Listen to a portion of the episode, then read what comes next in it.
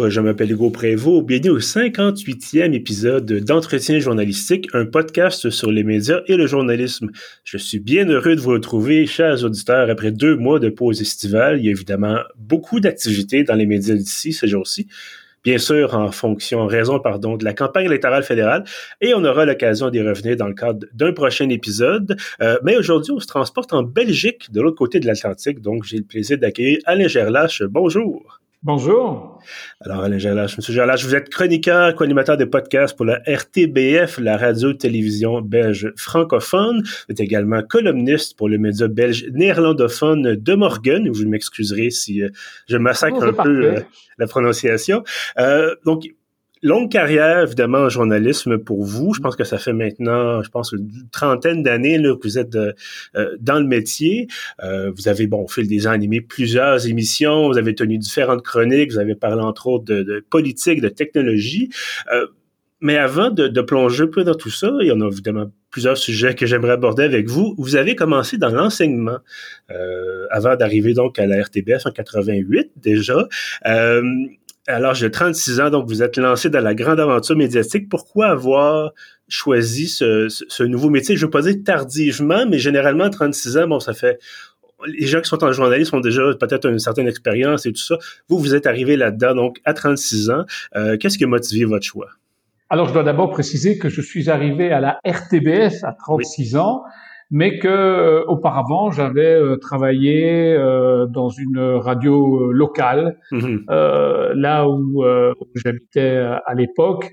et ça, j'avais commencé autour de la fin de la vingtaine, etc. Lorsqu'il y a eu ce qu'on appelait l'explosion des radios libres à l'époque, c'est-à-dire que il y a eu en France et puis en Belgique une évolution de, de la législation qui a rendu possible euh, l'arrivée de radios euh, privées ou associatives, alors que jusque-là, euh, seul le service public était autorisé. Donc, même si je suis arrivé à la RTBF, en effet, un peu sur le tard, euh, j'avais évidemment déjà travaillé dans les médias avant. Alors pourquoi j'avais fait le, le, changement de l'enseignement? Ben, J'aime beaucoup l'enseignement et, et finalement, euh, il y a aussi dans le journalisme, et particulièrement dans le journalisme politique ou dans la technologie aussi un aspect un peu pédagogique, puisqu'on mmh. est censé euh, expliquer des choses qui sont pas toujours très simples ou pas toujours très attractives. Euh, euh,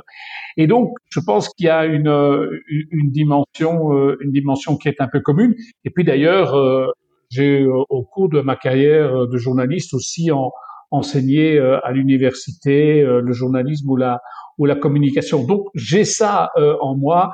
Disons que euh, assez vite dans l'enseignement, euh, je me suis rendu compte que euh, j'avais pas envie de continuer à, à, l'infini à, à, reproduire les, les, les, les, mêmes cours chaque année, que j'avais envie quand même de, de, de bouger un plus. Et puis c'est vrai un, peu. Et puis c'est vrai qu'il y avait euh, l'attractivité de, de, ce nouveau monde de la radio, mhm. euh, notamment associative, qui débarquait et qui avait une beaucoup plus grande liberté de, de ton par rapport à un service public qui était euh, à l'époque, on va dire, un peu, un peu figé, un peu, un peu compassé.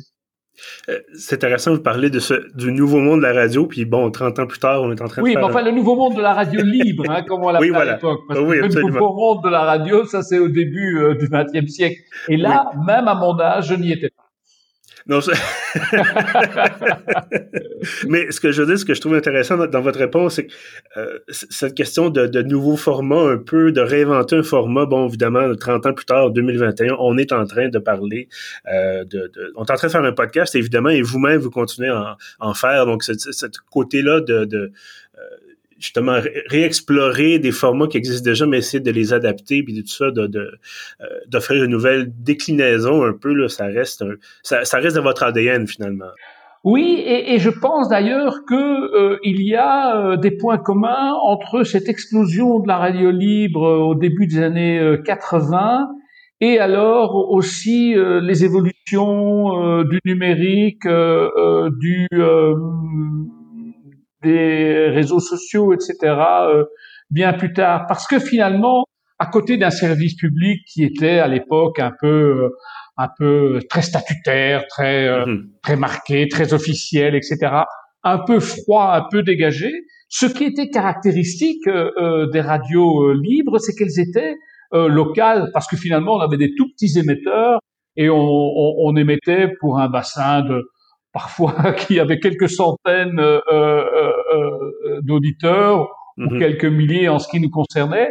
Et finalement, ceux qui nous écoutaient, c'était bah, des gens que souvent on connaissait, et, il y avait aussi la possibilité pour eux d'intervenir davantage. On, on développait beaucoup l'interactivité, le téléphone, on invitait des gens en studio, et donc je dirais que par rapport à, à, à des médias un peu isolés, hein, il y mhm. avait euh, déjà à l'époque cette volonté d'être euh, davantage dans l'interaction, ce que l'on va retrouver beaucoup beaucoup plus tard euh, avec évidemment l'arrivée l'arrivée du, du, numérique et des et, et de l'internet et des réseaux sociaux. Et je dirais aussi que euh, c'était des émissions qui étaient peut-être euh, un peu confidentielles, qui s'adressaient à un petit groupe de gens qui étaient intéressés par la vie d'un quartier, une question environnementale, euh, un, un, problème social qui se pose à tel ou tel endroit, ou bien des activités euh, d'animation, etc.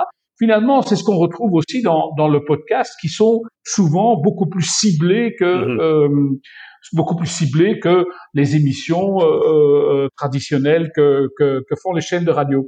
Donc, je dirais que à la fois au début de ma carrière et alors à, à, la fin de ma carrière, ou en tout cas dans la, dans la dernière partie, j'ai retrouvé quand même euh, un certain nombre de points communs ce qui permet d'ailleurs de dire que euh, chaque fois qu'on invente quelque chose, ben, il y a quand même toujours quelque chose du monde ancien qui, euh, qui reste et qui réapparaît parfois de façon différente. Oui, tout à fait. Puis bon, on pourrait parler, euh, disiez, une auditoire de quelques centaines de personnes, quelques milliers de personnes. C'est un, un média très, très local dans, dans ce, ce contexte-là. Euh, mm-hmm. Vous avez parlé de votre amour pour la politique et on aura l'occasion dans quelques minutes là, de d'évoquer la situation politique en Belgique parce que bon, c'est quand même une situation assez particulière. Euh, mais vous avez vous-même travaillé en politique à la fin, bon, quelques années seulement, mais quand même à la fin des années 90, début des années 2000, vous êtes devenu porte-parole du premier ministre de l'époque et vous m'excusez excusez si j'essaie, j'essaie pas de, de, de prononcer son nom. Euh, mais bref, donc vous avez fait le, le, le saut, ce qu'on appelle euh, communément le côté obscur de la force, mais je pense que c'est peut-être un peu euh, mm-hmm. péjoratif.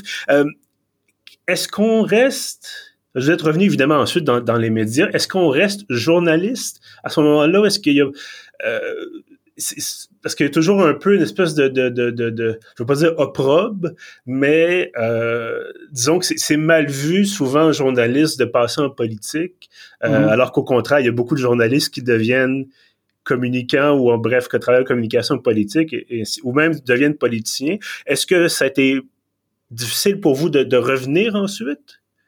Alors, je voudrais d'abord dire que euh, c'est pas un phénomène euh, nouveau. Hein. Je crois mhm. que vous avez un des euh, premiers ministres euh, dans l'histoire du Québec, un des plus célèbres, en tout cas, y compris de ce côté-ci de l'Atlantique, René Lévesque, qui était, je crois, journaliste. Hein. Bon, mais c'est vrai qu'il a fait le pas et, et il y est resté. Moi, j'ai fait le pas vers le monde de la politique, mais je ne me suis pas présenté aux élections. J'ai pas mhm. eu un mandat exécutif euh, j'étais euh, finalement un, un conseiller euh, de, en communication et je n'étais pas lié à un parti en particulier puisque mhm.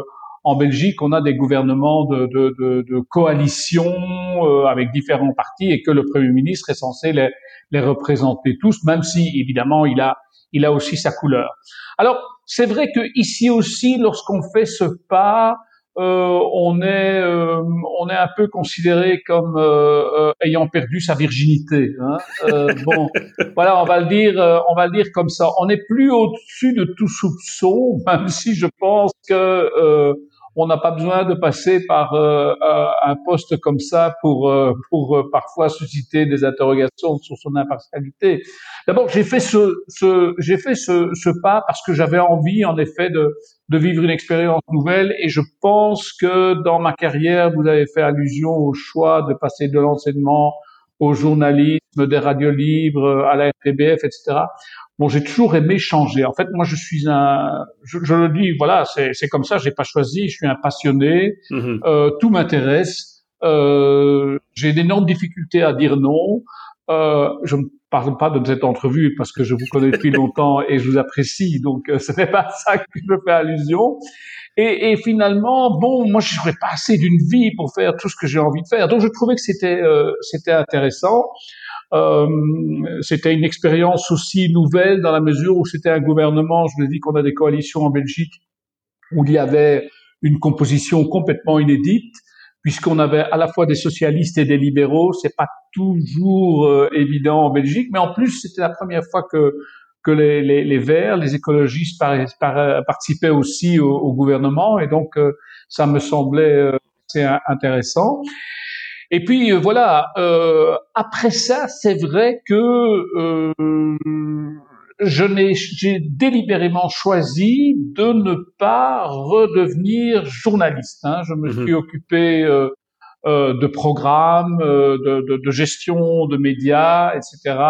Euh, euh, c'était l'époque où d'ailleurs les, les, médias commençaient beaucoup à évoluer sous la sous la pression sous la pression du, du numérique et c'était tout à fait passionnant. Et ce n'est que finalement, bien après être revenu et avoir fait ce passage, je dirais, euh, hors de l'écran ou du micro, que je suis revenu à l'antenne euh, parce que on me l'a demandé, parce qu'on m'a dit tiens, euh, euh tu, tu, suis l'évolution des médias, il y a beaucoup de choses qui se passent. Finalement, moi, je suis revenu à l'antenne vers vers 2007, 2008. Euh, mhm. euh, YouTube, c'est 2005. Euh, Facebook, euh, en tout cas aux États-Unis, c'est c'est 2006. C'est pratiquement à la même époque. Donc les, les choses s'accéléraient. Et c'est à ce moment-là que je suis redevenu journaliste pour parler finalement pas de politique, euh, pour parler de, de, de, technologie, de médias, d'évolution, mhm. et dans une perspective aussi euh, sociétale. Hein. J'ai jamais fait euh, euh, la critique d'un nouveau micro. Euh, ce qui m'intéressait, c'était de voir comment euh, le numérique, les réseaux sociaux, etc., pouvaient changer la société, la politique, faire évoluer les choses dans, dans, dans, toute une série, dans toute une série de domaines. J'ai été le premier à, à la RTBF, en tout cas, faire une chronique pour dire, vous savez, il y a qui vient de se créer aux États-Unis qui s'appelle Facebook et euh, ça pourrait peut-être, euh, ça pourrait peut-être Je vais vous expliquer ce que c'est. Oui, ça, c'est une époque euh, où on sort. bref, avec l'impact que Facebook a eu sur le, monde en quoi 15 ans à peine, ça, disons que c'est quand même particulier de revenir à cette époque-là et de dire bon ben nos prédictions. Euh, ah, je me suis beaucoup trompé, euh, mais pas tout le temps quand même. Oui. Euh, Jamais qu'on on parle, ça c'est quelque chose qu'on connaît moins ici évidemment au, mm-hmm. Canada, au Québec. Euh, la question médiatique en Belgique, parce que bon, vous avez mentionné, bon, bien sûr, la RTBF, là, qui est un peu, est-ce qu'on peut dire que c'est un peu comme Radio-Canada, par exemple? Tout à fait, hein, Radio, la RTBF, euh, Radio-Canada, France Télévisions, euh, la RTS en Suisse, ce sont les, les grands services publics historiques, radio-télé, qui sont maintenant devenus radio-télé-web et qui mm-hmm. ont connu euh, différentes mutations, mais sous la pression justement euh, des, euh, des évolutions. je parlais tout à l'heure des radios locales. Ça a entraîné aussi une évolution de, de, la RTBF qui a davantage joué la, la, la, proximité ensuite. Et puis c'est vrai que avec avec la révolution numérique, maintenant les évolutions sont en marche et je crois que euh, à la radio, par exemple, on voit euh, le, le, le succès grandissant euh, du, du podcast. À la télévision, on, on, développe des applications bah, qui ressemblent de plus en plus à Netflix hein, mm-hmm. et qui se permettent de regarder la télé plus que jamais ce qu'on veut, quand on veut, où on veut. Euh, donc voilà, euh, ce sont des, les bons vieux services publics historiques, mais qui euh, parviennent quand même, je trouve, pas mal à, à, à se réinventer. C'est pas toujours facile. Mhm. Ça crée des tensions. Ça demande une réorganisation interne qui est souvent difficile. Je crois que vous en savez aussi quelque chose au Radio Canada. Je ne veux pas insister là-dessus. Mais bon, voilà, c'est indispensable si on veut respecter le, le, le mandat qu'on a qu'on a reçu. Et est-ce que vous sentez que bon m'adresser à vous un peu comme observateur des médias, mais est-ce que vous sentez que justement en Belgique, les, les, les, les médias sont arrivent généralement à suivre un peu ce, ce, ce rythme de transformation-là? il y a toujours un effet de retard, hein, euh, parce que ce sont des machines très très lourdes et il est mhm. évident que lorsque euh, trois euh, trentenaires euh, veulent créer quelque chose, euh, bah, ils, le, ils le font du jour au lendemain, etc. Mhm. Quand on se retrouve avec un paquebot comme la RTBF ou d'autres, bah, c'est difficile de, de, de, de changer parce qu'il y a toute une série de de lourdeur, mais en même temps, il y a une force de frappe qui, à certains moments, euh, est, utile, aussi quand on veut euh, euh, toucher un, un, un, public large. Je dirais que si je regarde un petit peu l'histoire de la RTBF ces 15 dernières années, elle a, dans un premier temps, essayé de, de courir après les évolutions de, du public. C'est le public qui a imposé des changements parce qu'il s'est approprié un certain nombre un certain nombre d'outils. Et puis, euh, ben, petit à petit, les choses ont évolué à la fois en matière technologique, en matière d'offres euh, euh, de programmes, en matière aussi de, de, de, de, contact, de, de, promotion, de communication avec le public. et, et c'est comme ça que les choses ont pu évoluer. Et ce sont des médias qui, euh, à partir du moment où ils peuvent évoluer, gardent quand même toujours euh, euh, les faveurs d'un certain public. On observe d'ailleurs que, alors qu'ils sont décriés par une partie du public, hein, euh, et, et, particulièrement dans cette période euh, où on les accuse d'être à la solde du pouvoir, par bon, avec les, les, les mouvements anti-masque, anti-vaccin, euh, anti-pass euh, sanitaire, etc. Mais en même temps, on s'aperçoit que par rapport à, à, l'émergence des fake news, par exemple, on s'aperçoit que, euh, en tout cas dans les enquêtes en Belgique, les médias traditionnels, je ne parle pas uniquement de la RTBF, mais aussi des médias euh, d'information privée, les journaux, etc., ont vu leur cote euh, de confiance plutôt augmenter à nouveau. Donc c'est le signe quand même que euh, alors que la révolution numérique a produit à la fois le meilleur et le pire, et qu'on a beaucoup connu le pire ces derniers temps et qu'on continue encore à, à le connaître. Le, la, la, la, les médias traditionnels n'ont pas dit leur dernier mot en tant que en tant que euh, référence pour un mhm. certain nombre de choses, même si évidemment ils ont euh, leurs détracteurs et ça se manifeste d'ailleurs particulièrement en France. Tout est toujours plus euh, plus exacerbé en France, mais ça se manifeste par exemple en France où euh, dans certaines manifestations, c'était le cas aussi euh, euh, lors de la crise des Gilets jaunes, on a vu des, des, des, journalistes victimes d'agressions physiques, mhm. ce qui est quand même un phénomène, un phénomène nouveau. Et je ne parle pas de la situation aux États-Unis parce que vous la connaissez mieux que moi au Québec, que vous n'êtes pas loin et que vous pouvez suivre les choses pratiquement en, en, en direct. Mais euh, moi, je ne suis pas euh, pessimiste sur l'évolution des médias traditionnels. Je ne parle pas uniquement euh, euh, du service public. À partir du moment où ils savent euh, se remettre en question, évoluer, essayer de maintenir les liens avec le public, mais aussi de maintenir une exigence de, je dirais, une exigence de qualité pour le plus grand nombre. Voilà un petit peu le résumé. J'aimerais vous entendre ensuite sur euh, la question linguistique, parce que bon, ici au Québec, c'est le français, l'anglais, on n'a pas le choix nécessairement de, de, de, d'être bilingue quand on veut être journaliste. Mm-hmm. Si on veut, en tout cas, ne serait-ce que rayonner euh, un peu plus au, à l'extérieur des frontières. Euh, en Belgique, bon, évidemment, c'est la question du français, du de, euh, néerlandais. Euh, vous-même, bon, vous, vous, vous, parlez, vous êtes bilingue. Est-ce que j'imagine que vous vous débrouillez aussi très bien en anglais également? Est-ce que selon vous, euh, par exemple, quelqu'un, un jeune journaliste belge, quelqu'un qui voudrait se lancer dans, dans, les médias en Belgique, est-ce que vous lui diriez, ben, il faut absolument parler français, néerlandais, peut-être même anglais pour réussir à avoir sa place? Mm-hmm. Alors, euh, l'anglais est indispensable. Hein. Aujourd'hui, euh, bon, c'est pas possible. Si euh, quelqu'un veut voyager un peu, faire du reportage, etc., euh, même le porte-parole des talibans parle anglais hein, maintenant, donc euh, de toute façon, donc euh, voilà. Donc ça, je pense que l'anglais c'est vraiment indispensable parce que ça reste quand même une langue véhiculaire mondiale. Ça, c'est une première chose. Euh, en ce qui concerne la situation de la Belgique, il faut savoir que nous avons en effet euh, deux langues qui sont dans un rapport différent de, de, du Canada, hein, puisque on a à peu près 60% de la population qui parle euh, néerlandais et 40% de la population qui parle qui parle le français.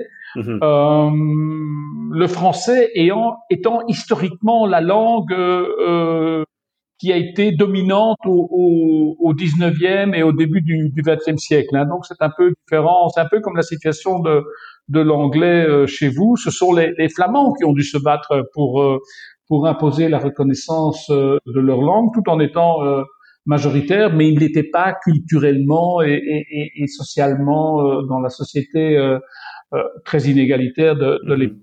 Je dirais qu'aujourd'hui, on est dans une société qui euh, belge qui est quand même euh, plus euh, distincte, si j'ose dire, que que chez vous, dans la mesure où nous avons vraiment euh, deux mondes très très euh, différents. La culture n'est plus une compétence fédérale, les médias ne sont pas une compétence fédérale, contrairement à, à ce qui peut euh, passer euh, euh, au, au, Canada.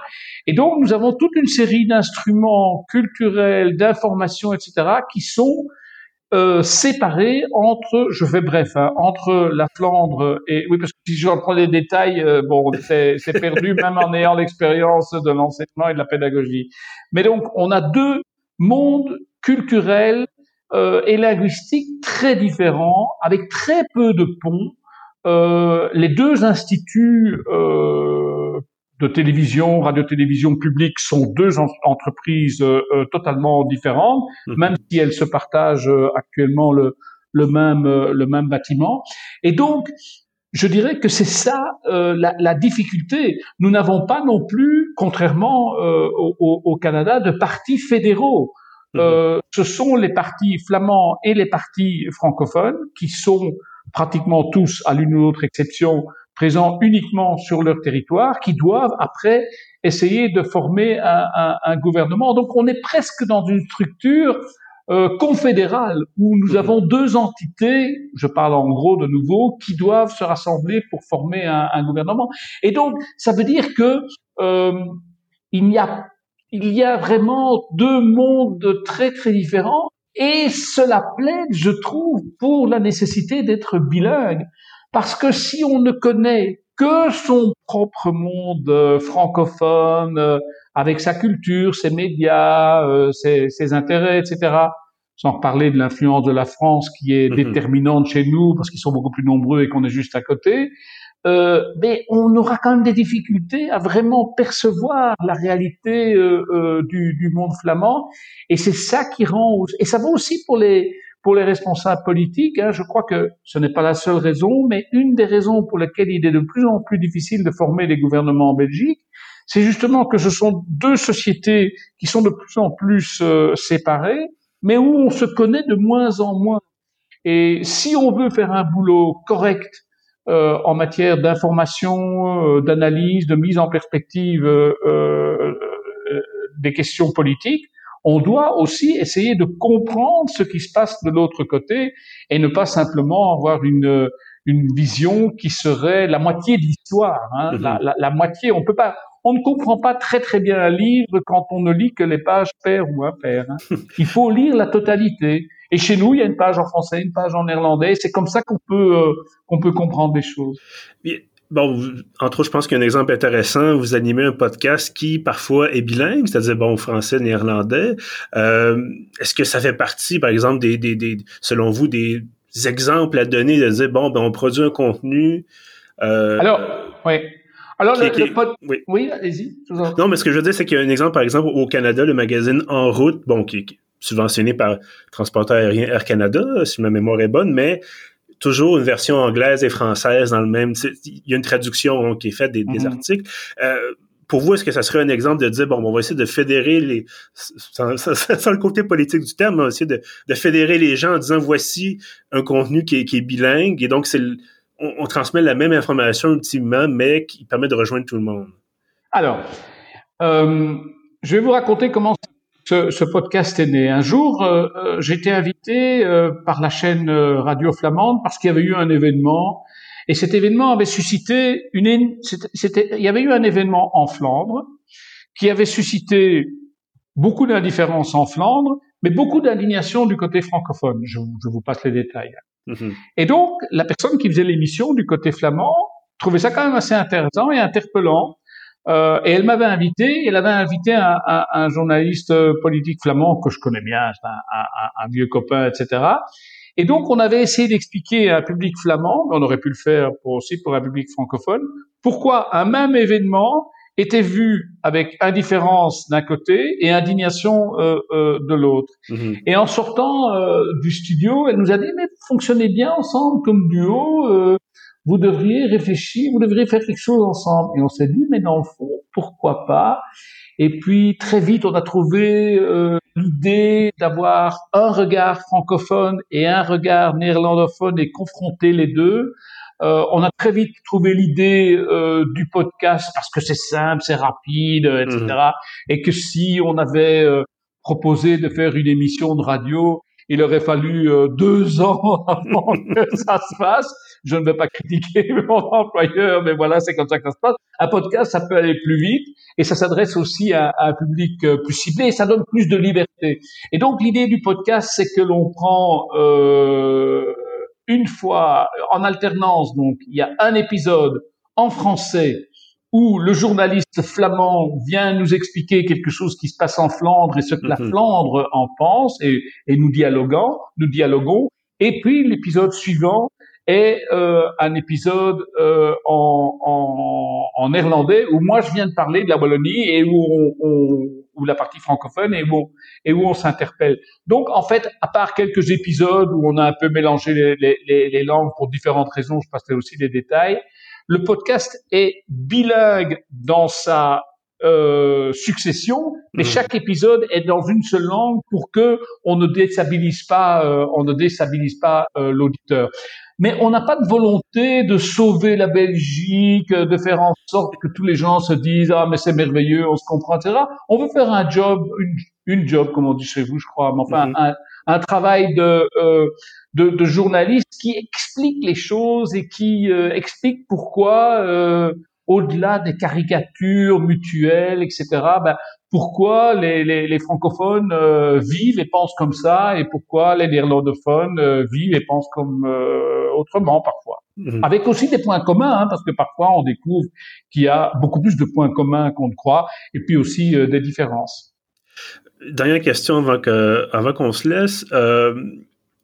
Bon, on donnerait pas votre âge, mais bon, ça fait quand même quelques années que vous êtes dans le métier. Euh, Qu'est-ce qui reste pour vous, selon vous, comme défi à accomplir? Est-ce qu'il y a des choses que vous voulez euh, faire? Vous dites, bon, je me donne cinq ans pour faire telle chose. Ou est-ce que c'est plus, bon, on poursuit euh, ce qui est déjà lancé là, comme, comme machine un peu là sur, pour développer. Bah, écoutez, moi je suis euh, je suis retraité, euh, donc euh, euh, j'ai une très grande liberté.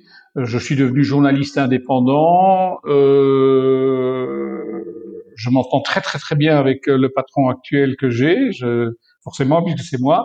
Euh, sauf quand j'accepte des choses qu'après je regrette, mais enfin bon.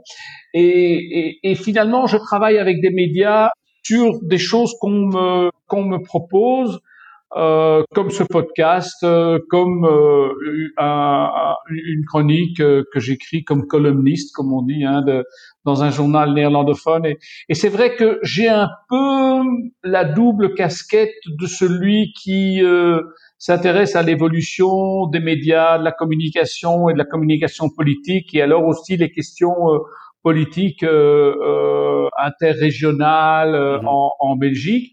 Et bon, ça, ça m'intéresse que finalement, euh, ça sort un peu des, euh, des, des sentiers battus et, et, et, ça me permet de rencontrer euh, des, des, des, tas de gens et, et, et, je pense que par rapport à beaucoup de, on vit quand même dans une société très très scindée et, et le fait c'est un enrichissement à la fois euh, professionnel, intellectuel, euh, euh, personnel aussi de d'être en contact avec euh, des euh, avec des néerlandophones. je trouve que c'est enrichissant. Mais ça, c'est quelque chose qui m'a toujours intéressé.